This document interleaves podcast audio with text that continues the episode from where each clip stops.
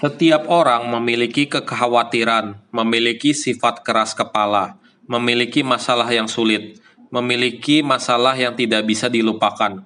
Bagaimanapun pelaksanaan pembinaan harus semakin membina, semakin bisa melepaskan, semakin bisa mengikhlaskan, semakin bisa berjalan melewatinya.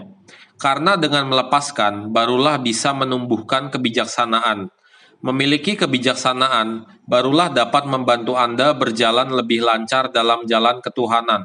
Wejangan Dewa Chongli